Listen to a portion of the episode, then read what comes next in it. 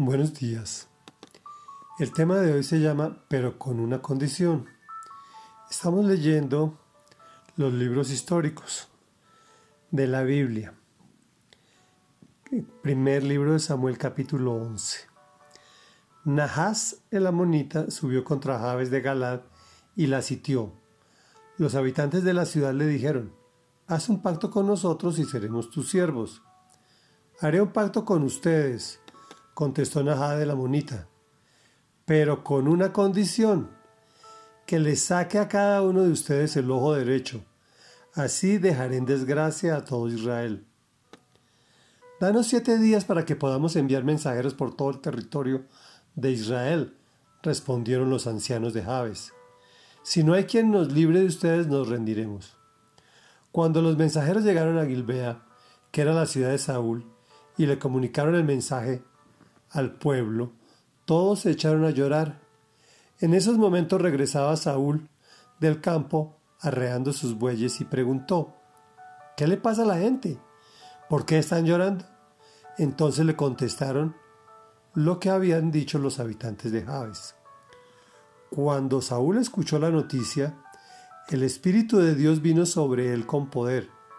Enfurecido, agarró dos bueyes y los descuartizó, y con los mensajeros envió los pedazos por todo el territorio de Israel con esta advertencia. Así se hará con los bueyes de todo el que no salga a unirse a Saúl y Samuel. El, temor del Señor se apoderó del pueblo y todos ellos, como un solo hombre, salieron a la guerra. Saúl los reunió en Besec para pasar revista, y había trescientos mil soldados de Israel y treinta mil de Judá. Luego les dijo a los mensajeros que habían venido, vayan y digan a los habitantes de Jabes de Galad, mañana, cuando más calor haga, serán librados. Los mensajeros fueron y le comunicaron el mensaje a los de Jabes. Estos se llenaron de alegría y le dijeron a los amonitas, Mañana nos rendiremos y podrán hacer con nosotros lo que bien les parezca. Al día siguiente, antes de amanecer, Saúl organizó a los soldados en tres columnas. Invadieron el campamento de los amonitas e hicieron una masacre, entre ellos hasta la hora más calurosa del día. Los que sobrevivieron fueron dispersados, así que no quedaron dos hombres juntos. El pueblo le dijo entonces a Samuel, ¿quiénes son los que no querían que Saúl reinara sobre nosotros? Entréguenlos, que vamos a matarlos. Nadie va a morir hoy, intervino Saúl.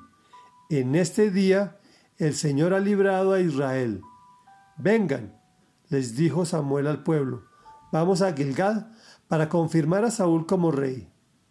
Todos se fueron a Gilgad y allí ante el Señor confirmaron a Saúl como rey. También allí ante el Señor ofrecieron sacrificios de comunión y Saúl y todos los israelitas celebraron la ocasión con gran alegría. Reflexión. Es increíble ver cómo la perversidad del ser humano.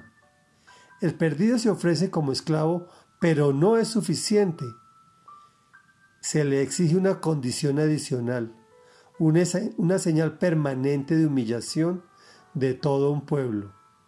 ¿No te parece como conocida esta situación?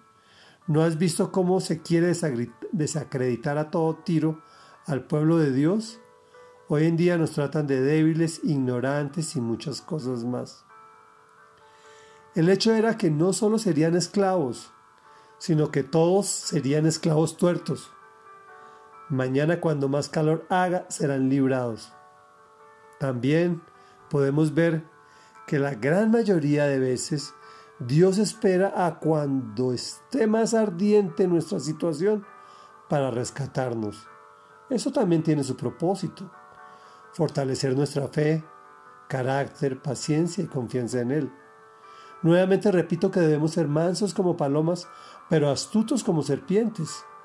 Los habitantes de Jabes engañaron a los amonitas para atacarlos, convencidos que tenían la victoria. Ojo con las apariencias. Y podrán hacer con nosotros lo que bien le parezca, ¿no? Pues no fue así. Oremos. Señor Todopoderoso y maravilloso, venimos ante tu presencia en el nombre de Jesús, reconociendo, Señor, que nos quieren esclavizar a diversas circunstancias si es que ya no lo estamos, pero sobre esa esclavitud además nos quieren humillar. Pedimos que actúes, Señor. No permitas que la situación se ponga tan ardiente para que tiendas tu manito sanadora y protectora sobre nosotros. Te lo pedimos en el nombre de Jesús, para tu honra, tu gloria y tu alabanza. Amén y amén.